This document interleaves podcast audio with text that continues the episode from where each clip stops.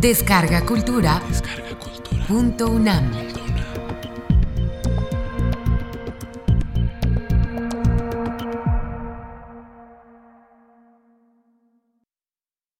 Don Quijote y Don Juan.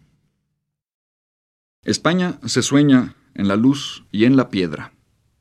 Don Quijote y Don Juan. Solo el caballero de la triste figura y el burlador de Sevilla se merecen recíprocamente. Su encuentro, imposible, pero estremecedoramente imaginable, hubiese significado la salud de España, la continuación de la gesta, en el sentido de movimiento de gestación más que como epopeya, brutal y dolorosamente interrumpida. Una locura luminosa y un mal heroico habrían caminado de la mano, y hoy España no sería sombría locura y miserable mal. Los primeros dos grandes personajes de la modernidad europea son también los dos últimos héroes de la grandeza española. Don Quijote y Don Juan abren a Europa y cierran a España. Ambos clausuran la Edad Media, convirtiendo el primero sus códigos de élite en experiencias democráticas y el segundo sus leyes místicas en burlas carnales. Experiencias y burlas de la razón humanista triunfante, que de inmediato procrea su propia crítica. Don Quijote y Don Juan son modernos porque son ambiguos. El racionalismo democrático nació de la crítica del antiguo orden teocrático y feudal, pero al destruirlo, no pudo dejar de criticarse a sí mismo sin negar su razón de ser. La tragedia de la modernidad es también la comedia de la modernidad. Las figuras trágicas de Shakespeare, por necesidad, están acompañadas de esas figuras cómicas, que impiden a las primeras consagrarse totalmente y que las anclan en la ambivalencia crítica. Romeo es inseparable de Mercucio, Lear de su bufón y el príncipe Hal de Falstaff. Las acciones más sublimes están rodeadas de una alegre grosería carnal y verbal.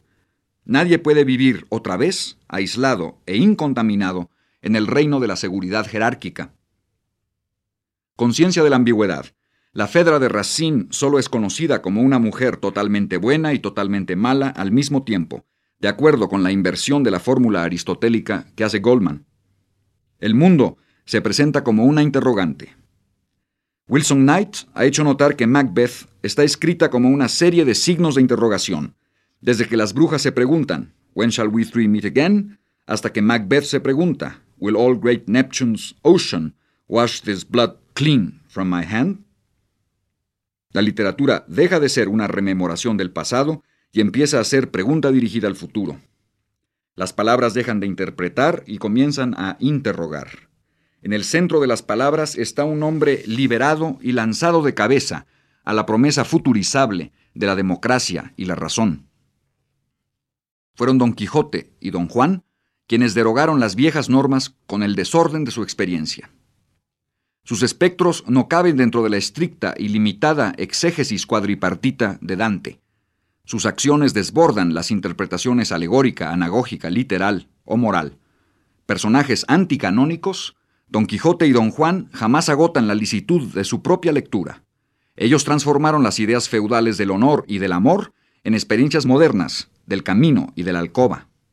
Un ideal se dio su lugar a la necesidad de sobrevivir y el otro el suyo al placer. Sin embargo, al tiempo que su experiencia concreta transforma unos signos en otros, la idea que Don Quijote y Don Juan tienen de sí mismos es una crítica de su propia experiencia. Don Quijote es un hidalgo pobretón, pero realmente se concibe como un caballero andante, émulo de Amadís de Gaula y tirante el Blanco.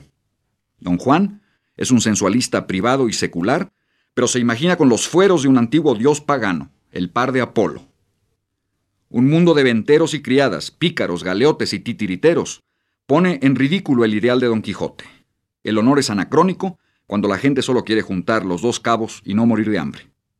Don Quijote se topa, más que con los molinos de viento, con la racionalidad popular de la supervivencia. Y don Juan, más que a la venganza del comendador, debe atender a la feroz demanda femenina de que el placer sea un pecado, una violación del cielo, más que de la carne. El pueblo desenmascara a don Quijote, las mujeres a don Juan. Los habitantes de ventas, cárceles y barberías revelan como superchería la ilusión del manchego. Las muy altas señoras de corte y alcoba defraudan el realismo del sevillano. Porque don Juan es a las mujeres lo que el pueblo a don Quijote, la razón práctica. Las mujeres y don Quijote son la razón crítica, la imaginación que la razón práctica juzga una locura. Lo que don Juan no consigue con las mujeres, lo obtiene el pueblo con don Quijote. Expulsar el delirio, desterrarlo al reino de las palabras e imponer en su lugar el sentido común de las cosas. Desde ese momento, la literatura se vuelve cosa de locos. Pero lo que Don Quijote no consigue con el pueblo, hacerlo participar en una epopeya de magos, gigantes, caballeros y princesas, lo obtienen las mujeres con Don Juan. Enredarlo en sus quimeras, sacralizar su proyecto radical de secularización erótica, aplastarlo bajo el peso de las palabras y de las creaciones de las palabras, el cielo y el infierno. Sin embargo, ninguno de los dos factores de la ecuación, el ideal quijotesco, el sentido común popular, el hedonismo pagano de Don Juan, la celeste e infernal imaginación femenina, logra suprimir al contrario. La novedad del orden moderno es su horizontalidad crítica frente a la jerarquía vertical del orden del medioevo. La identidad de la fe se fragmenta en los laberintos de la razón y la duda. Cada espejo reflejará al contrario del espectador. Don Quijote, hijo predilecto de la locura, acabará reconociéndose y renunciándose en la razón. Don Juan, héroe de la razón secular, encontrará su morada final en los infiernos de la irracionalidad. El destino de cada uno es la crítica de su signo de origen. Todo es misterio para Don Quijote. El amor en primer término. Quimera de palabras. Ideal de la ausencia. El amor se parece al cielo y al infierno. Don Juan, en cambio, resuelve todos los misterios con la razón activa, escéptica, táctil. ¿Quién ha de ser? Un hombre y una mujer. A Don Quijote no pueden amenazarlo las mujeres con el castigo ultraterreno, porque para él todo es ya sobrenatural. En su boca no cabría el don Juanesco, tan largo me lo fiáis. Don Quijote no conoce la gran jornada de la vida a la muerte, de lo real a lo fantástico, de la salvación a la condenación. Todo para él es simultáneo, porque todo se puede leer. La locura de Don Quijote es una negación del tiempo lineal del progreso. Caballero de las ilusiones y desilusiones de lo escrito, concibe el tiempo en espirales, como el vuelo de clavileño. La razón lo vence. Don Juan, héroe moderno y secular, solo concibe el tiempo en línea recta. Lo sobrenatural lo vence. Hay más cosas en el cielo y en la tierra, Horacio, que las soñadas en tu filosofía. La grandeza trágica de Don Juan es que, como Hamlet, lo sabe. El de Molière llega a decir, Il y a bien quelque chose là-dedans que je ne comprends pas. Y no se arredra. Mais quoi que ce puisse être, cela n'est pas capable ni de convaincre mon esprit, ni d'ébranler mon âme. Escepticismo y acción. La voluntad de don Juan es más fuerte que su imaginación. Esta, ignorada, asume los ropajes del destino y acorta la gran jornada de don Juan. La imaginación de don Quijote ha sido, en cambio, más fuerte que su acción portentosa, que su razón quebrantada o que su escepticismo inexistente. Acción, razón y duda, agazapadas, esperan a don Quijote en su destino mortal. Yo tengo juicio, ya libre y claro. A Edipo su destino le acompaña como una sombra. La tragedia antigua es la de la fatalidad. A Don Quijote y a Don Juan, el destino le sorprende como una negación de la voluntad. Uno quiere la acción fantástica y termina en la resignación juiciosa. Otro desea el libertinaje secular y termina en la austeridad sobrenatural. La tragedia moderna desde entonces es la tragedia de la voluntad y también la comedia de la contaminación y el canje. En el proceso crítico, igualitario, horizontal de la democracia, cada protagonista, Quijote y pueblo, mujeres y burlador, se contagia e intercambia lugares. Don Quijote no es vencido por el pueblo. Don Quijote es la mala conciencia del pragmatismo popular. Contra él, las mujeres no podrán invocar los pecados de la reificación y del narcisismo. Así, Don Quijote puede reaparecer en los lechos de Don Juan, armado con las palabras que las mujeres desean escuchar, pero no con las acciones que desean experimentar. Pues ¿qué haría Don Quijote cerca de los cuerpos de la duquesa Isabela y de doña Ana de Ulloa, sino en efecto vivirse, guardando, ausente y presente, el castillo del honor. Y es esto lo que desean estas mujeres, que en el fondo de sus almas conceden la razón al duque Octavio. Ya no hay cosa que me espante, que la mujer más constante es, en efecto, mujer. ¿No prefieren en realidad que don Juan Tenorio, con española arrogancia, profane sin tregua el sagrado de una dama? Paradójicamente, el idealismo medieval, anacrónico de Don Quijote se resuelve de esta manera en la secularización definitiva del amor. Las mujeres prefieren a Don Juan, aunque le condenen, que a Don Quijote, aunque las idealice. En los terrenos de Don Juan, Don Quijote conoce sus verdaderos límites. En la cena del comendador, Don Quijote no puede transformar a un fantasma verdadero en verdadero fantasma para Don Quijote. Don Quijote necesita la realidad para convertirla en ideal. El comendador, auténtico ectoplasma, levanta la barrera de su realidad fantasmal y da al traste con la locura de Don Quijote, para quien un fantasma necesitaba primero ser cuero de vino, un gigante molino de viento y un mago tinterillo de aldea.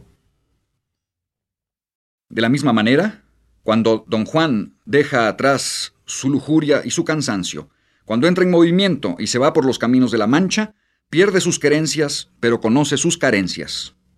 No puede amarse a través de Dulcinea, no puede concebirla, sino como lo que es, una labriega del toboso que apesta a ajo. La victoria de don Juan es otra, sembrar en palacios y conventos las semillas del amor secular, pasar como un ventarrón sobre los castillos de arena de la hipocresía sexual. Y don Juan se venga de las mujeres que lo mandaron al infierno. Les manda, en su lugar, a don Quijote. Pero si esta ambigüedad, esta fusión equívoca y crítica iluminó el camino de la modernidad europea, España mató a don Quijote y a don Juan. Al restablecer en la contrarreforma las jerarquías verticales de la Edad Media, España petrificó al caballero y al burlador les asignó el lugar del comendador, un fantasma y una estatua. Don Quijote y don Juan eran aventureros, creadores de desorden, y el desorden no cabía en el orden mantenido con terribles explosiones de tiempo en tiempo de Felipe II a Francisco Franco y de Ignacio de Loyola al Opus Dei.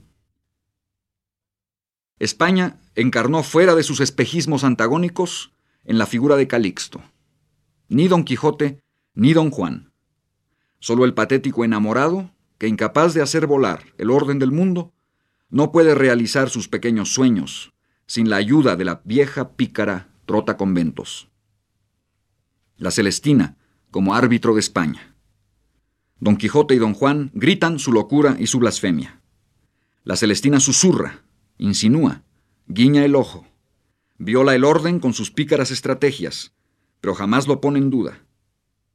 En entrando por la iglesia, vi a derrocar bonetes en mi honor, como si yo fuera una duquesa. A su manera, asegura la continuidad de las jerarquías. Caballeros viejos y mozos, abades de todas dignidades, desde obispos hasta sacristanes. Mío era el provecho, suyo el afán. La misión de la Celestina es degradar la visión de Don Quijote y Don Juan.